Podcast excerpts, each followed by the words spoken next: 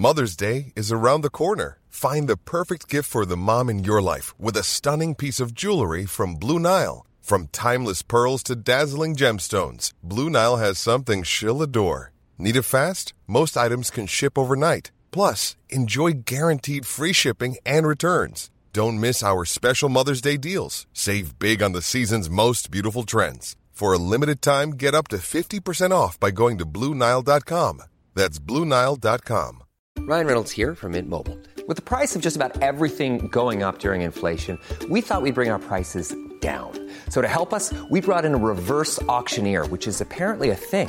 Mint Mobile unlimited premium wireless. Ready to get 30, 30, bit to get 30, bit to get 20, 20, 20, bit to get 20, 20, bit to get 15, 15, 15, 15 just 15 bucks a month. So, Give it a try at mintmobile.com slash switch. $45 upfront for three months plus taxes and fees. Promo for new customers for limited time. Unlimited more than 40 gigabytes per month. Slows. Full terms at mintmobile.com.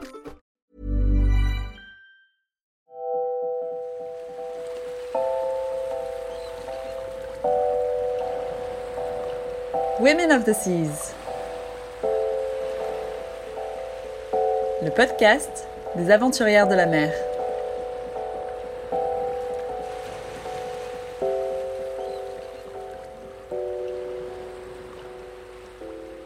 un moment, être une mère, ça a été quelque chose. Euh, j'ai des souvenirs comme ça de oh, d'être entre le Groenland et le Nunavut, et puis au mois de septembre, avec du mauvais temps et de la nuit, et d'avoir les deux filles malades. Du coup, on les avait mises dans le carré. Et moi, j'étais à la barre là, et puis c'était dur. Et puis de temps en temps, j'entendais une petite voix derrière moi qui me dit Maman, maman, ah Je lâchais la barre, hop, le saut, hop, vomir, hop, on repart. Et je tenais, mais parce que parce qu'il fallait quoi. Je tenais avec mes enfants, en me disant mais euh, le bateau c'est aussi, aussi important que mes enfants. Mais si je lâche la barre, hmm, qu'est-ce qui va se passer? Et si je lâche les enfants, mais qu'est-ce qui va se passer aussi? Et puis tu te demandes pourquoi tu tiens et comment tu tiens. France Pinson-Ducel, 51 ans, navigatrice polaire et mère de famille, embarquée à bord du voilier d'expédition scientifique Vagabond.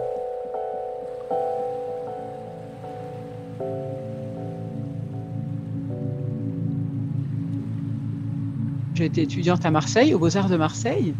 Et tous les week-ends, sans exception, j'étais sur l'eau. J'avais un ciré et je prenais euh, mon sac euh, le dimanche matin avec un petit sandwich, euh, mon petit ciré, puis j'allais me proposer, vous n'avez pas besoin d'un équipier, etc. Et à force de faire les pontons, ben, j'ai fini par être embarquée en tant qu'équipière dans des régates.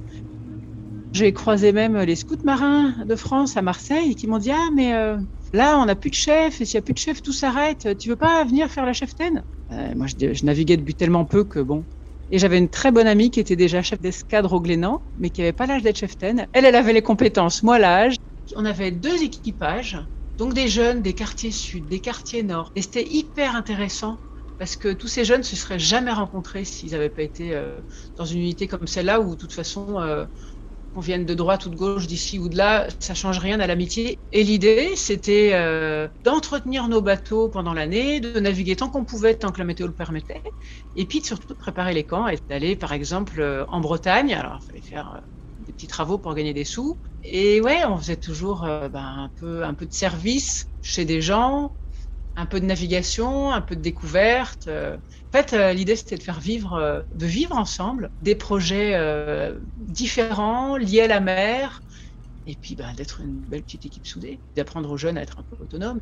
Et du coup, bah, tout le monde apprend comment on peut monter des projets ensemble, et ça c'est le plus important, je crois.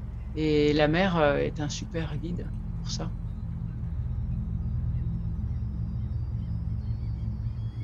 Et quand j'ai quitté Marseille, avec mon diplôme en poche de designer, ben, je suis partie faire des tas de stages euh, de design euh, à gauche, à droite et à Paris. Et au bout d'un moment, j'étais dégoûtée euh, de ce milieu de requins.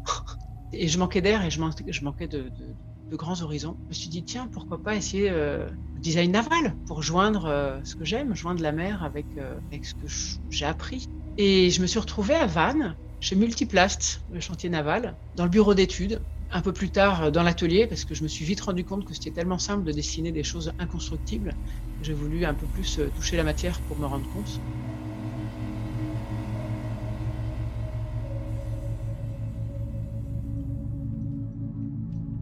Et je crois que mon attirance pour les pôles au départ, c'était pas autre chose qu'une attirance de, beauté. Et je suis toujours euh, émerveillée par ces espaces qui sont d'une pureté, qui sont d'une beauté, qui ont l'air intouchés, qui se refont à chaque coup de vent, qui changent de, physionomie dès qu'il y a un coup de vent. La neige change, euh, les astrogis s'accumulent, etc., etc. Et voilà, du coup, arrivé en Bretagne, en parallèle de travailler dans un chantier naval, de faire des régates euh, tous les week-ends, au Cruesty, la Trinité-sur-Mer, etc. Je rêvais vraiment, je, me fichais totalement que ce soit le nord ou le sud. Et en fait, un jour, en régatant à la Trinité, eh ben, il y avait un gars qui, je sais pas, qui m'a entendu parler de, de mon rêve d'Arctique ou d'Antarctique. Et en fait, ce gars-là, il montait une expédition en Antarctique sur Penduc 3. Et alors, il m'a proposé en se disant, bah, tiens, celle-là, elle a l'air d'avoir un peu d'énergie et d'enthousiasme. Et, si je peux mettre cette énergie et cet enthousiasme dans ce projet, pourquoi pas? Et c'est ce que j'ai fait. Et, en 98, du coup, je me suis embarqué pour l'Antarctique. Ce qui est génial, c'est que quand on aime quelque chose, ah, j'ai compris ça depuis, hein, à force d'en parler, d'en parler, d'en parler, bah, les choses finissent par devenir réalité. Et moi, j'étais tellement à mon enthousiasme, à mon envie, que j'en parlais sans arrêt. Euh, ça ne peut pas passer inaperçu, je crois. et ça m'a permis d'embarquer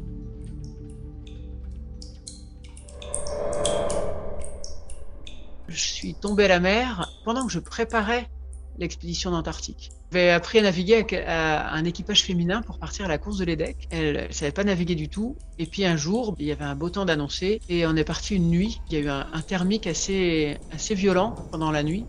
Il y a eu 30 nœuds, euh, il y avait 3 mètres de creux, il paraît. Et puis moi, je me suis senti pas très bien et j'avais envie de vomir. Alors j'ai dit à une copine, tiens, vas-y, prends la barre. Moi, euh, moi il faut que j'aille vomir. Et je me suis penchée par-dessus port. Et, chose qui m'arrive de temps en temps, bah, je me suis évanouie, j'ai perdu connaissance. Et du coup, bah, je, pense que j'ai glissé dans l'eau. Et en tout cas, je me suis réveillée dans l'eau, dans la mer, au, milieu du plancton fluorescent. Quand je bougeais les mains, il y a du plancton fluorescent. Il y avait une nuit étoilée magnifique, mais c'était irréel. C'était à la fois tellement beau, et puis moi, je pense que tout était exacerbé. Hein. Quand je me suis réveillée dans l'eau, je sais ce que ça veut dire de tomber dans l'eau. Euh, on était, je sais qu'on n'était pas du tout près des côtes. C'était en plein milieu de la nuit. Je savais pas trop comment se passaient les recherches, mais je me suis dit que ben là, j'étais un petit peu au pied du mur. Et tout de suite, j'ai réalisé, mais non, mais moi, je veux vivre. Hein. Euh, je veux vraiment vivre. Et j'ai tout mobilisé pour euh, pour ben, pour survivre. Et en me demandant, en me disant, mais pourvu que les filles, pourvu que les filles lancent un lancent l'alerte, quoi elles y connaissaient pas grand chose, donc j'étais quand même un peu inquiète. Alors, une autre chose, j'ai la foi, j'ai la foi en Dieu. Et je sais qu'à ce moment-là, ça m'a vachement porté. Et euh, il m'était arrivé quelque chose euh, un mois avant, j'ai perdu ma filleule, qui était un petit bébé, qui est mort de la mort du nourrisson. Et à ce moment-là, quand je me suis réveillée dans l'eau et que j'ai compris ma situation, ah, je, je, me suis adressée à elle et je lui ai dit Agathe, ah, maintenant il faut que tu fasses quelque chose. J'ai eu la sensation de, parler à ce petit enfant qui était comme un petit ange pour moi là, et dire bon, faut qu'elles envoient une fusée de détresse là, les filles. Je le dis et paf, je vois une fusée de détresse. Je me suis dit, de toute façon, il euh, n'y a que les filles pour faire ça quoi. C'est ouf, super. Et puis au bout d'un moment, ben, euh, qu'est-ce qu'on fait là quand on commence à avoir froid, à être un peu anesthésié, etc. Ben moi, je, en fait, au bout d'un moment, je nageais, je priais, je priais, je nageais, euh, me demandant bien ce qui allait se passer. Et euh, au petit matin, eh ben, j'ai vu, j'ai vu un avion qui avait l'air de sillonner. Après, j'ai vu un hélicoptère. Et lui aussi, je voyais bien qu'il quadrillait. Puis il m'est passé deux ou trois fois au-dessus de moi sans me voir. Oh, quelle horreur quand je l'ai vu repartir, ben, je me suis demandé ce qui se passait et si, si, si les recherches s'arrêtaient. Et là, j'avoue que j'ai failli abandonner. J'étais déjà bien anesthésié de froid. Et je me suis dit, tiens, c'est pas, c'est pas dur en fait de se laisser couler. Euh, il suffit d'un rien. Et puis. Et là, euh, j'ai eu un sursaut en me disant, mais ça va pas de penser ça. Je veux vivre. Et de penser à, tous les gens que j'avais vus juste avant, à ma famille, à mes amis. Non, non, non, non, j'ai pas le droit d'abandonner. Au bout d'un moment, j'ai vu un deuxième hélico arriver. J'avais déjà, j'avais un peu combattu pour réussir à mettre ma capuche en me disant, maintenant, faut pas regarder l'hélico. Mon visage n'était pas phosphorescent. C'est ma capuche qui est phosphorescent. Et celui-là, il, il, a réussi à me voir. Ça faisait 5h30 que j'étais dans l'eau et puis au porte-voix, il m'a dit, il m'a demandé si ça allait bien et il m'a annoncé qu'il y avait une vedette SNSM qui était pas loin et puis qu'elle allait me, récupérer. Moi, j'étais à 32 degrés. Il était temps qu'il me récupère. J'en ai réchappé et de cette expérience-là, eh ben, j'en suis ressorti en me disant, bah, la mer, elle m'a pas avalé. Donc maintenant, mais je peux foncer dans mes projets. Et comme j'étais en train de préparer euh, l'Antarctique, eh ben, bah, j'ai foncé, j'ai fait une formation de voilerie euh, pour avoir une spécialisation euh, à bord et puis on a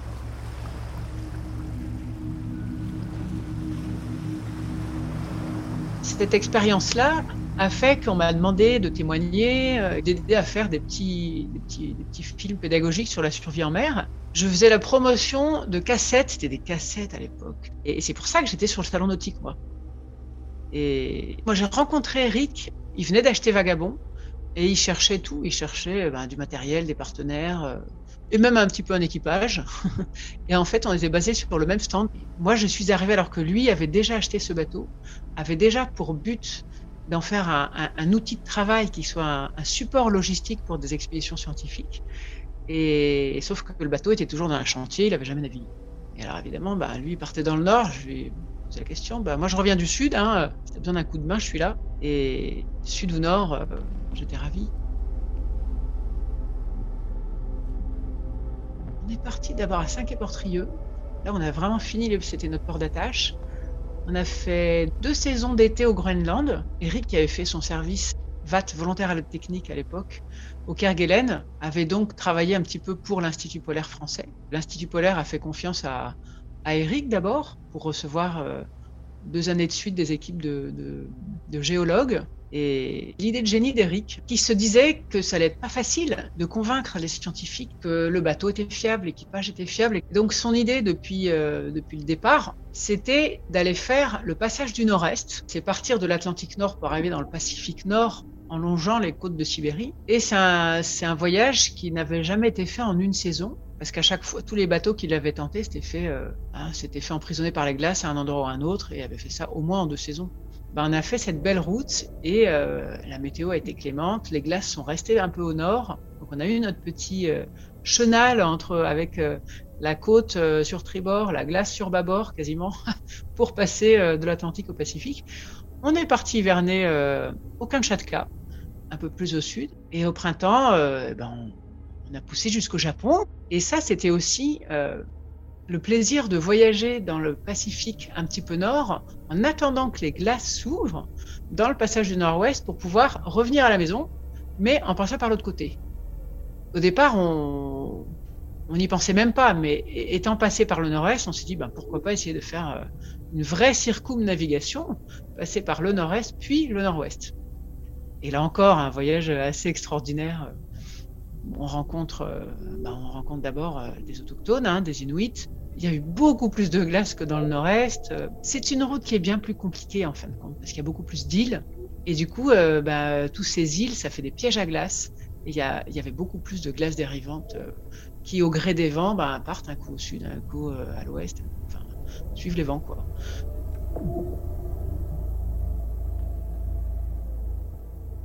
Et quand on est rentré de là, Vagabond a été invité au Salon nautique de Paris. Vagabond euh, lui-même. On l'a mis sur une remorque. On était dans le Salon nautique.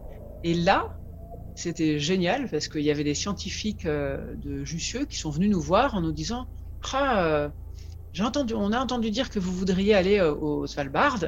Est-ce que vous n'iriez pas dans telle baie en particulier? Et en fait, je pense que nous, notre souhait, ça a toujours été de peut-être choisir dans les grandes lignes, bon, ben, on aimerait bien les découvrir au Spitzberg, mais de se laisser guider par les programmes des gens.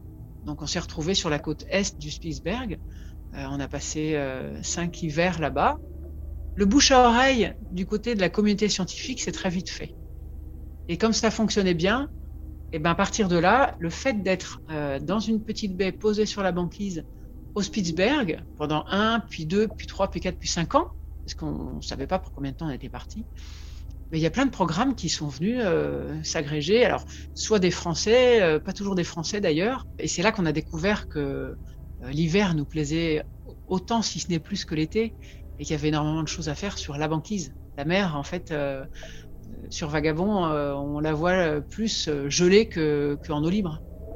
Parce que la saison, une saison d'hivernage, c'est 9 mois de banquise, 9, 10, 11, 12, il reste 3 mois pour naviguer. C'est pas beaucoup. On n'est pas des marins d'eau douce, mais on est des marins immobiles souvent.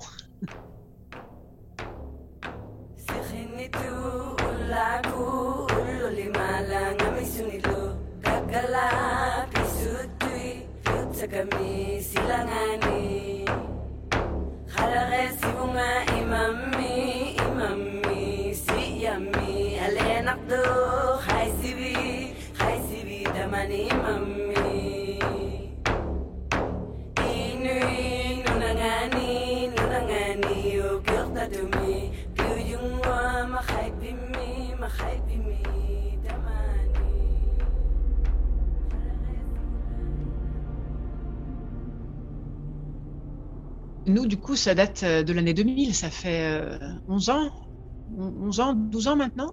J'ai envie de dire, de près ou de loin, tous les programmes qu'on encadre et que, l'on aide dans l'Arctique, ils s'intéressent quand même au, changement de climat. Et, ça passe par toutes sortes de disciplines. Il y a eu ce gros programme au Green Edge franco-québécois qui là nous a occupé euh, trois années euh, au Nunavut. Il, s'agissait d'étudier le, le bloom euh, du plancton qui se développe sous la banquise, c'est-à-dire la base de la chaîne alimentaire dans l'Arctique quand même, et qui est lié à la banquise. S'il n'y a plus de banquise, ben, il y a beaucoup moins de plancton. Et s'il y a moins de plancton, ben, il y a moins de tout ce qu'on veut. Hein. on arrive à l'homme, on arrive à l'ours, on arrive à la baleine. Mais pour cette discipline-là, il y a toutes sortes de micro-disciplines en biologie. Il y a de l'océanographie arctique.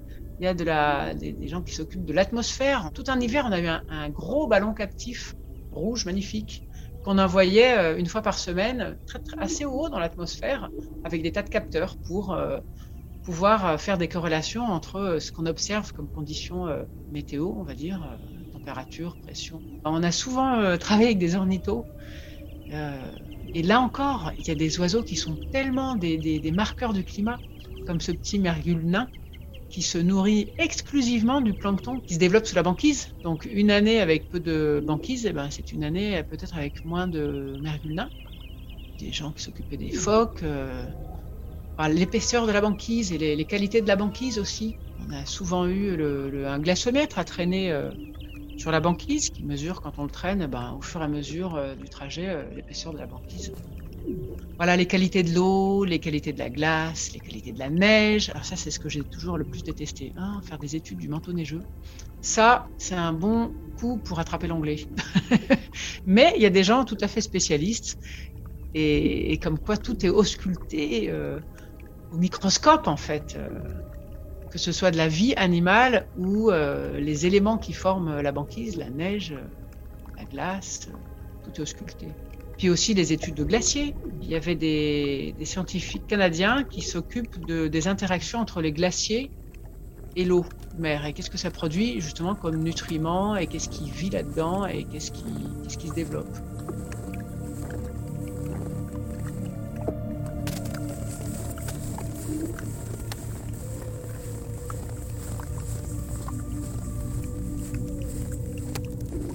ce sont toujours les scientifiques qui guident nos choix d'hivernage. De toute façon, on sait bien que ça sera, ça sera une expérience euh, unique à chaque fois, quel que soit le lieu, quelle que soit la partie du monde. Est-ce que c'est canadien? Est-ce que c'est euh, le Spitzberg, euh, l'Arctique russe? Il va se passer des choses, on va rencontrer des gens, la nature sera différente, il y aura une faune incroyable. Allier ce qu'on aime avec ce côté de se rendre vraiment utile à quelque chose, c'est ça qui nous motive et euh, un petit peu plus que simplement euh, faire une plateforme logistique au fil du temps, avec la confiance, les scientifiques qui n'ont pas le temps de faire des manips trop longues sur la banquise, eh ben, ils nous confient en général les manips à faire. Et très rapidement, euh, on a eu des scientifiques qui sont venus pendant 15 jours, par exemple, qui nous montrent des protocoles nouveaux et puis qui nous les laissent faire jusqu'à la fonte de la banquise, par exemple. En été, eh ben, en été, on est toute une équipe de scientifiques et nous, en général, à bord, et on tente d'accéder à des endroits qui, les intéressent. On y arrive, on n'y arrive pas toujours. Enfin, de plus en plus aujourd'hui, parce que c'est vrai que nous, on a vraiment vu la différence entre naviguer il y a 20 ans euh, sur la côte est du Groenland et puis, euh, puis aujourd'hui, en termes de glace, en termes de météo, de changement euh, rapide de système météo. Donc on est très nombreux et on navigue en été, mais alors c'est intense, intense et ça dure quand même pas très longtemps l'été arctique. La débâcle a toujours eu lieu. En, 20 ans, c'est marrant, toujours, toujours eu lieu, que ce soit le Spitzberg ou le Nunavut, dans la deuxième moitié du mois de juillet, entre le 17 et le 25 juillet. C'est marrant, hein, en 20 ans. Et la banquise se forme, alors dans le haut arctique, hein, vers euh, l'Esmer, vers Grisfjord, fin octobre. En sachant que septembre, ah, il commence à y avoir vraiment beaucoup de nuits et puis bon coup de vent aussi, du coup c'est pas la période la plus, la plus facile pour naviguer, parce qu'à une navigation normale, s'ajoute quand même de la glace dérivante, des icebergs, des growlers, et naviguer de nuit dans l'Arctique c'est un peu dangereux quand même, c'est pas, pas idéal. Donc euh, voilà, le mois de septembre, ça commence à sentir le roussi, il faut rentrer, il faut trouver son lieu d'hivernage. Euh. Donc, et en hiver, eh ben, on est beaucoup plus solitaire. On était deux quand on était que deux. et puis après en famille avec les filles.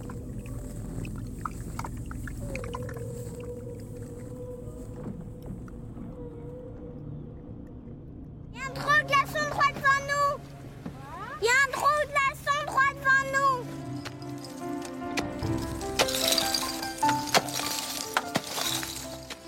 Moi, j'ai pas un objectif précis euh, à transmettre aujourd'hui. Euh, je n'ai pas réfléchi dans ce sens-là euh, par rapport à Aurore et Léonie. Je me suis pas dit, on va venir ici pour leur transmettre ça.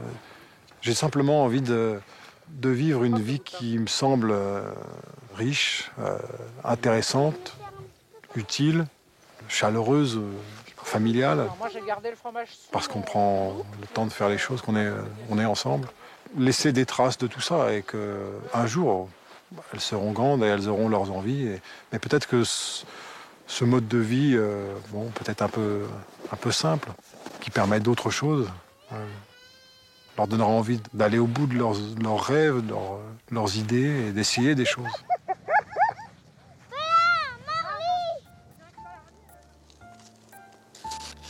La neige, moi je mange. Moi, je dis que la neige, c'est de la mousse au chocolat. Comme ça, j'éloigne bien parce que sinon j'ai peur. En fait, il faut ni le mettre proche des lèvres, ni le mettre proche de la langue, et encore moins près des dents, parce que les dents, comme c'est sec, on a le droit de croquer, mais il ne faut certainement pas toucher la langue, sinon c'est drôlement dangereux.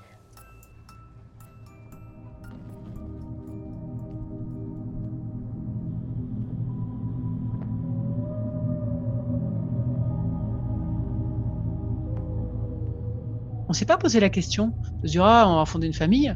Ben, on a eu envie d'avoir un enfant et on se sentait suffisamment à l'aise dans l'environnement pour que ça soit pas un, je sais pas moi, un frein, une, question. Donc ben voilà, je suis tombée enceinte et puis euh, et puis c'était très rigolo parce qu'on s'est dit bon ah l'accouchement où est-ce qu'on va accoucher? Je suis pas une maman, j'ai pas, été une maman, euh, je suis pas une maman très jeune. Léonie, je l'ai eu à 37 ans c'est venu tout naturellement et on s'est même pas posé la question de changer de vie. C'était euh, naturel. Ben, on sait bien que euh, y a les Inuits ont des enfants, ils vivent pas loin de la banquise. voilà, ça paraît pas infaisable. Mais par contre, euh, on n'a pas le droit d'accoucher au Spitzberg parce qu'il n'y a pas de sage-femme. Je crois qu'il n'y en avait qu'une. Toutes les femmes enceintes, on les envoie à Tromsø. Quand on regardait le programme des réjouissances, le bébé devait arriver en février, en plein milieu de l'hiver. Alors avant de revenir en hivernage, on a demandé au gouverneur du Spitzberg s'il voudrait bien nous offrir un vol d'entraînement euh, de ces pilotes d'hélico là pour revenir euh, à Longyearbyen parce que sinon euh, j'allais pas revenir en motoneige quand même à 9 mois de grossesse vers un hôpital. Et lui a été très sympa, il nous a dit ben avec plaisir pour faire perdurer une certaine tradition de, de trappeurs dans l'archipel. Alors bien volontiers. Mais par contre, euh, il a posé une condition, le, gouverneur, il nous a dit, d'accord, on vous offre volontiers un vol d'entraînement, mais à une, condition. Et la condition, c'est de trouver un prénom en relation avec le Spitzberg. Alors il a dit, oui, oui, oui, on va trouver. Puis alors on s'est posé la question, alors Ingeborg, enfin il y a des tas de prénoms norvégiens. Et en fait, on a trouvé euh, un super prénom. Et Léonie Donné, c'est la, c'est la première femme à avoir, enfin soi-disant, à avoir été au Spitzberg. Et en tout cas, c'est la première femme française, ça c'est sûr, qui a suivi son fiancé qui était l'illustrateur d'une expédition scientifique. Et elle était, elle est arrivée en bateau sur un bateau qui s'appelait la Recherche. On s'est quand même, euh, nous on est là pour la science. Elle, elle est arrivée pour faire de la recherche. Donc voilà, on a eu euh, trois semaines avant qu'elle naisse un petit un vol avec le Super Puma pour revenir vers Longyearbyen et puis aller à Tromsø. Et puis au retour, ben pareil, on a, j'ai attendu un peu qu'il y ait un vol d'entraînement qui nous a ramené euh, sur la banquise. Et puis au bout de 15 jours, elle était sur la banquise. Et puis voilà. La seule question que j'ai posée à, la seule sage-femme de Longyearbyen au retour, c'est au fait, euh, est-ce qu'un bébé, ça peut vivre, euh, ça peut dormir à 0 degré ou pas? Parce qu'il fait 0 degré euh, dans la cabine. Et elle, elle a une réponse magnifique. Elle nous a dit, mais vous savez, maintenant là, c'est vous, les parents, c'est vous qui, qui êtes les experts. Alors, suivez votre instinct et ça ira très bien. C'est ce qu'on a fait et puis c'était tout simple. Aurore, elle, elle est née à Brest, mais par contre, euh, on a refait le passage du Nord-Est quand j'étais enceinte et quand on est arrivé à Providenia, à l'autre bout du passage du Nord-Est, je croyais que j'étais à 6 mois de grossesse, mais en fait j'étais à 7 mois de grossesse. Il était temps de repartir. Donc elle a fait son petit passage du Nord-Est dans mon ventre. Et quand on est arrivé à Brest, ben c'est vrai que les aurores boréales nous manquaient. Alors, et c'est à ça qu'on a pensé quand on l'a nommée Aurore.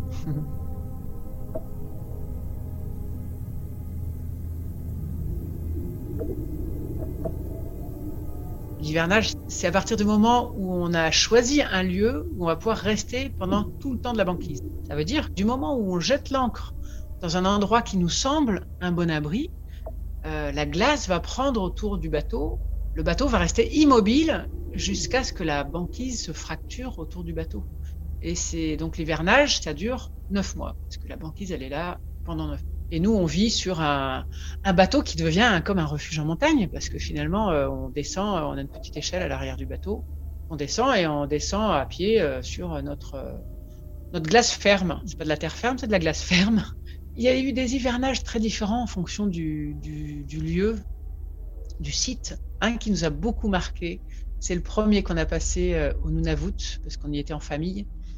Et c'est là qu'on a découvert les Inuits de Grisfjord. Grisfjord, c'est un petit village de 120 habitants qui est vraiment euh, adossé à une montagne. Et en fait, on était parti dans l'idée de d'hiverner proche de ce village. Et il se trouve qu'en fait, il n'y avait pas d'abri. On n'a pas trouvé d'abri proche du village. C'était une grosse déception. Mais euh, du coup, le premier abri qu'on a trouvé, il était à 50 km dans le fjord du Cap Sud. Et donc, ben, on a posé l'ancre euh, dans cet endroit qui nous paraissait à peu près, à peu près abrité. Il se trouve que, en fait, là-bas, c'est un vrai désert. Il y, avait très peu de vent. Donc, la, la banquise a pris tout de suite très bien. C'est figé. Il n'y a pas eu d'embâcle, de débâcle euh, intempestive. Parce que quelquefois, au Spitzberg, on a eu des embâcles euh, qui durent deux mois. La banquise se forme et tac, il y a tout qui se casse hein, pendant un coup de vent. Et il faut qu'elle se reforme. Donc, c'est très instable comme période. Alors que là, au Nunavut, le froid est tombé très fort à chaque fois qu'on était là-haut. Et donc, euh, ben, nous, on choisit notre site d'hivernage euh, en fonction de plusieurs choses. D'abord, il faut que ce soit à peu près protégé, c'est-à-dire protégé des courants, protégé de la houle, parce qu'on on savait pas combien de temps ça durait, la prise en, glace. Et après, on, ben, on a envie d'avoir une belle vue, d'avoir euh, un horizon sud assez dégagé pour quand même bénéficier du soleil, des panneaux solaires, et puis pour le moral, pour la beauté, etc. On espère, euh, on est content quand il y a un iceberg ou deux pas trop loin pour aller chercher de l'eau après. Et la vie s'organise euh, là. Et tout doucement, ben, la banquise euh, s'épaissit, se, recouvre de, neige. On voit des animaux passer. Il y a des ours qui s'intéressent plus ou moins à nous. Et puis nous, on organise notre petite vie autonome. Et ça, c'est le maître mot hein, quand on est tout seul dans la nature. Et au début, pendant, pendant le premier mois, personne n'est venu nous voir. Pas une motoneige, pas un Inuit, parce que la banquise, ben, il y a quand même des endroits entre nous et le village où c'était pas très. Il y a des fractures, parce que là, il y a des courants. Donc la, banquise n'était pas assez sûre. On part avec des vivres, euh, et puis après, euh, voilà, on va chercher de la glace, on, isole le bateau avec euh, la neige qu'on trouve pour avoir un peu plus chaud. Parce que c'est vrai que quand même là-haut, les températures baissaient vite et, vite et fort. On a vu moins 52 une fois. En se disant, oh là là là là, qu'est-ce qu'on fait? On était avec nos deux filles. Bon, bah, on sort hein, quand même. Hein. Puis bon, bah, ça brûle un peu le. On sort moins longtemps. Et puis, ce qu'on apprend là-haut, bah, c'est vraiment à vivre avec la météo. C'est-à-dire que le jour où il fait pas beau, bah, on sort pas. On va pas non plus prendre des risques. Faire pas beau, c'est-à-dire euh, peut-être euh, le jour où il y a un peu de blizzard, le jour où il y a du vent, le jour où neige et vent, euh, il y a de quoi se perdre. Ok, on a des GPS, mais on peut se geler. À quoi bon prendre des risques? Alors que finalement, le propre de l'hivernage, c'est aussi d'avoir du temps. Et ça, c'est un truc qu'on savoure. Alors la lumière, la lumière, c'est pas un manque non plus. Ça l'a été au premier hivernage pour moi, je me souviens. On avait mal calculé euh, les bougies, on avait pas assez de bougies, et puis on s'est vite rendu compte que l'énergie baissait quand même assez vite dans le froid. les, batteries baissent, plus vite que ce qu'on imaginait dans le froid. Du coup, bah, le moral euh, prenait un petit peu quand même. Et puis après, et je pense qu'une fois qu'on s'est habitué à ça, et d'autant plus quand on vit proche des Inuits, et eh ben, c'est tout l'opposé. La nuit polaire, c'est le moment social. C'est le moment où, chez les Inuits, il se passe plein de choses. Il se passe plein de choses en hiver. Le plus emblématique, ce sont les, les fêtes de Noël. Mais les fêtes de Noël, c'est huit jours de jeu mais ininterrompu. Enfin, de nuit entière à jouer, à jouer. Alors, les, les enfants, les adultes, les elders, c'est les, personnes âgées, puis tout le monde, tout le monde. Et ça commence à 6 heures de l'après-midi. Ça se termine à, aller à, à 1 heure du matin le premier soir. Et au bout de 8 jours, ça se termine à 8 heures du matin. Et tout le village est décalé et tout le monde joue ensemble. Et, là, ça, remet les pendules à l'heure. Le fait de rire ensemble, de s'amuser, de, prendre le temps ensemble, eh ben, euh, bah, d'abord, nous, c'est là qu'on a vraiment rencontré les gens et qu'on s'est lié vraiment d'amitié avec certains. Il y a un seul lieu en général dans une communauté qui est capable d'accueillir tout le monde, c'est le gymnase. Donc tout se passe au gymnase. Autant euh, chez les Inuits, euh, le téléphone portable est arrivé il y a maintenant peut-être 3-4 ans. Autant Internet était déjà là. Et si on n'a pas Facebook, on ne sait rien. Donc sur le Facebook du village, euh, on annonce ah, les jeux vont commencer à 6 h du soir et puis pendant toute la semaine. Donc le, seul rendez-vous, c'est 6 h du soir au gymnase. Et petit à petit, on voit arriver tout le monde. Les enfants, euh, les mamans avec leur bébé dans le dos, euh, des adultes, des ados, tout le monde.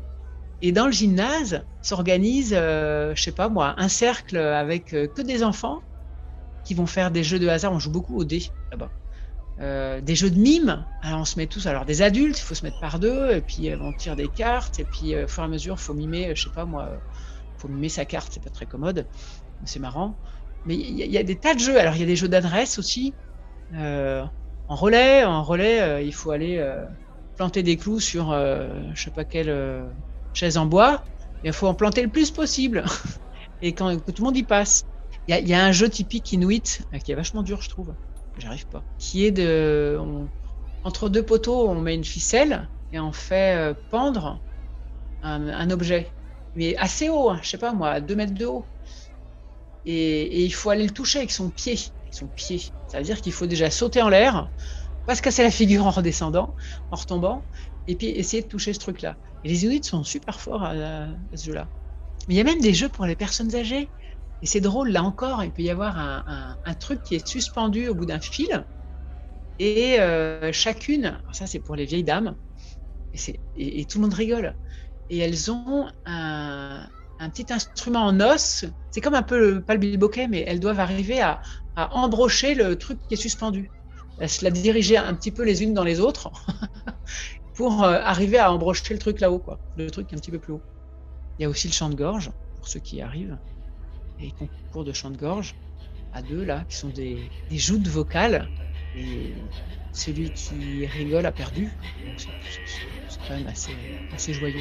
Et être baigné là-dedans, et eh ben, c'est assez extraordinaire. Et le plus fort là-dedans, c'est qu'en plus de ça, il n'y a pas une goutte d'alcool. L'alcool étant prohibé euh, quand un village se décrète village sec, c'est-à-dire que l'alcool n'est pas à vendre dans le village. Et puis on n'a pas le droit de boire euh, sur la voie publique, sur la voie publique, dans un endroit public. Et du coup, dans ce gymnase, eh ben non, mais personne ne boit. Et franchement, s'amuser pendant autant d'heures sans une goutte d'alcool, ben moi, j'avais pas vu ça depuis, euh, j'avais jamais vu ça.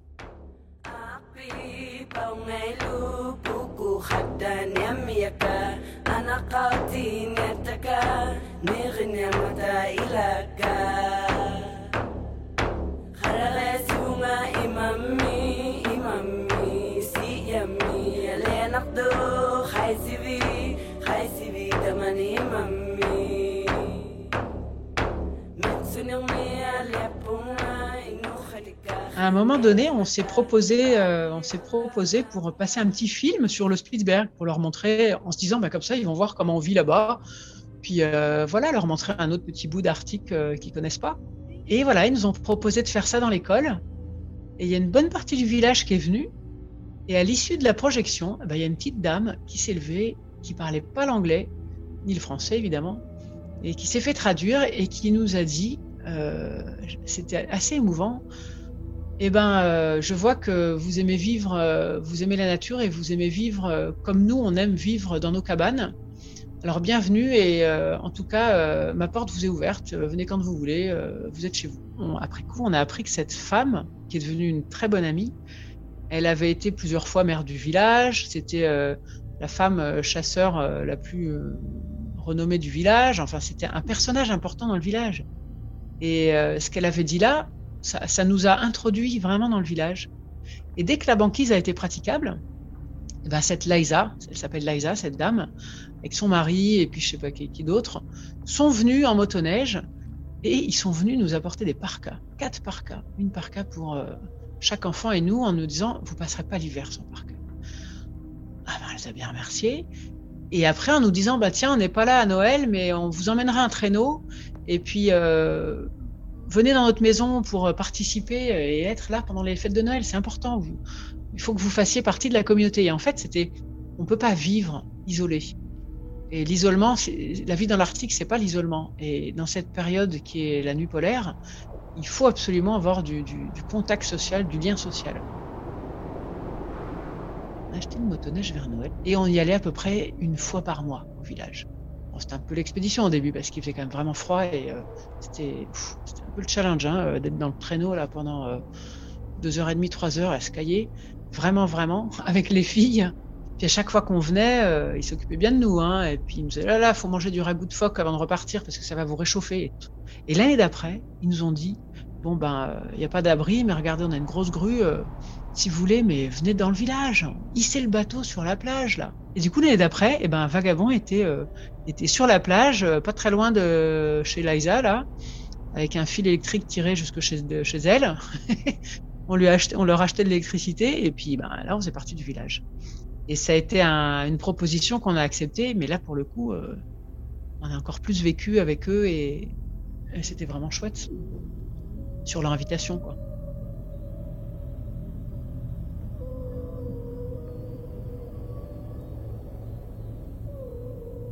Aurore avait deux ans. Je me souviens que c'était le plus petit enfant du village. du coup, euh, tout, le monde l'étouffait de, de. Elle en pouvait plus. Et Léonie devait avoir quatre ans. Donc, elles étaient assez petites. Donc, euh, il y, a, une charge un peu parentale qui était un petit peu lourde. Et c'était pas autonome, rien que pour s'habiller. S'habiller pour aller sur la banquise, c'est quand même tout un sketch, quoi. Il faut empiler, empiler, empiler. Euh, leggings, pantalons, euh, pantalons d'hiver, euh, des pulls, euh, puis la parka, et puis les moufs par-dessus, puis le cache-nez, puis le bonnet, puis la capuche. et ben mine de rien, ça prend du temps. Et, et c'est beaucoup de vigilance. Du coup, avec les filles, bon, on sortait tous les jours de toute façon. Quand il faisait très froid, on sortait peut-être qu'une heure dans la nuit, mais c'est pas grave, on sortait. On avait installé des balançoires sur les tangons. Ça sert au moins à ça, en hiver, les tangons, à suspendre des balançoires. Mais c'est vrai qu'on passait beaucoup de temps dans le bateau aussi. Et dans le bateau, ben, on avait instauré tout un tas de petits rituels. Alors déjà, Léonie, euh, un petit peu avant l'âge, a eu envie d'apprendre à lire et à écrire. Alors, ben, on a fait un peu d'école. Qu'est-ce qu'on a fait comme théâtre avec elle? Alors, Au début, c'est nous qui leur faisons le théâtre, puis après, c'est elle qui nous faisait le théâtre. Avec euh, une couverture euh, suspendue sur un fil et puis et puis des jeux d'éclairage avec les frontales qui clignotent ou qui clignotent pas. Avec les moyens du bord, en fait, on inventait des tas de jeux. Nous, on a toujours eu un peu peur hein, qu'elle se brûle vraiment avec le poil, qui était vraiment à la hauteur d'un enfant, mais c'est jamais arrivé. Léonie a bien tenté, ben voilà, elle a vu que ça chauffait, hein, après elle a fait attention. Ben après, il y a eu toute cette période où elles allaient à l'école, et Léonie a eu le temps de beaucoup s'intéresser à la science et à ce qu'on faisait avec les scientifiques commençait à être une équipière euh, partie prenante des, des scientifiques. Plus le temps a passé, plus elle s'est investie. Et aujourd'hui, euh, c'est quelque chose qui, lui tient à cœur et, ben peut-être, je sais pas, elle est complètement libre, mais peut-être qu'elle euh, continuera à s'intéresser à l'Arctique et à la science. La science a l'air d'être partie pour. Et je vois bien qu'elles n'ont pas du tout perdu la conscience de ce qu'on est sur Terre, la, la, la conscience de l'environnement qu'on peut avoir quand on est là-haut. Par la force des choses, là-haut, on fait attention à euh, l'énergie qu'on dépense, le lot, euh, parce que tout ça, c'est quand même euh, compté, ou, ou, alors ça s'acquiert hein, à force du poignet, là, quand il faut les taper sur la glace. Et aujourd'hui, ben, on, on, continue de réaliser à chaque retour à quel point la société de consommation nous, nous bouffe, quoi, nous emprisonne nous fait croire qu'on a des tas de besoins qui ne sont pas les nôtres, qui sont les, dictats de la société de consommation. Et ça, elles en sont totalement conscientes. C'est-à-dire que d'avoir vécu sobrement, on a pu, je pense, réaliser qu'on n'avait pas des besoins euh, immenses, matériellement parlant. Et que par contre, la proposition euh, de la société de consommation, elle est, elle, est sans fin, elle est fatigante, euh, elle, prend du temps, elle prend de l'énergie, elle prend de l'argent. Pour moi, ce sont des freins à la liberté de chacun. Et je pense qu'elles en sont conscientes aussi.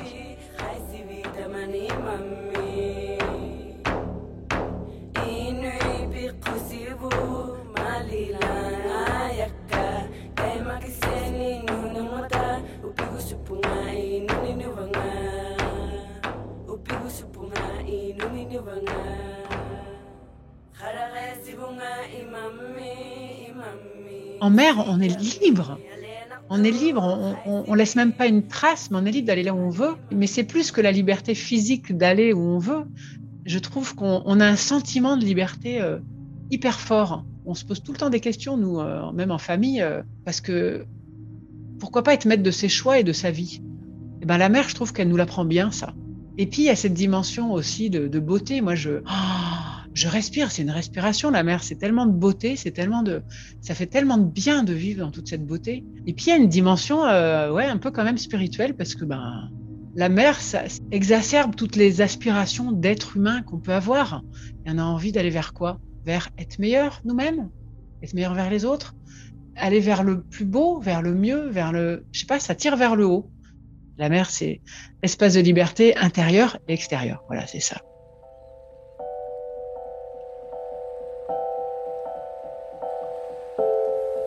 France et sa famille ont posé leur sac, au moins pour un temps, dans l'archipel de Saint-Pierre et Miquelon, où France est maintenant professeur des écoles. Vagabond, lui, est toujours hiverné et l'émission scientifique continue. Retrouvez le portrait de France sur le site du podcast womenoftheseas.org. Dans le prochain épisode de Women of the Seas, découvrez le portrait d'une lieutenante embarquée sur l'abeille Bourbon, remorqueur de sauvetage de haute mer.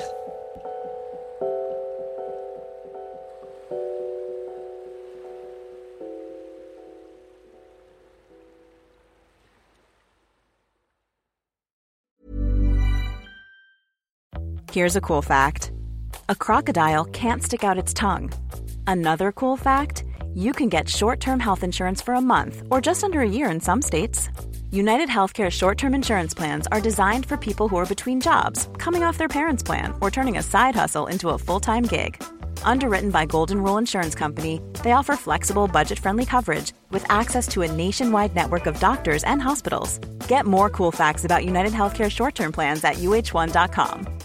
Imagine the softest sheets you've ever felt. Now imagine them getting even softer over time. That's what you'll feel with Bowl and Branch's organic cotton sheets. In a recent customer survey, 96% replied that Bowl and Branch sheets get softer with every wash. Start getting your best night's sleep in these sheets that get softer and softer for years to come. Try their sheets with a 30-night guarantee. Plus, get 15% off your first order at bowlandbranch.com. Code BUTTERY. Exclusions apply. See site for details. When you make decisions for your company, you look for the no-brainers. And if you have a lot of mailing to do, stamps.com is the ultimate no-brainer. It streamlines your processes to make your business more efficient, which makes you less busy. Mail checks, invoices, legal documents, and everything you need to keep your business running with stamps.com. Seamlessly connect with every major marketplace and shopping cart. Schedule package pickups and see your cheapest and fastest shipping options from different carriers. With rates up to 89% off USPS and UPS rates. And with the Stamps.com mobile app, you can take care of mailing and shipping wherever you are. Make the same no brainer decision as over 1 million other businesses with Stamps.com. Sign up with Code PROGRAM for a four week trial, plus free postage and a free digital scale. No long term commitments or contracts. That's stamps.com. Code program.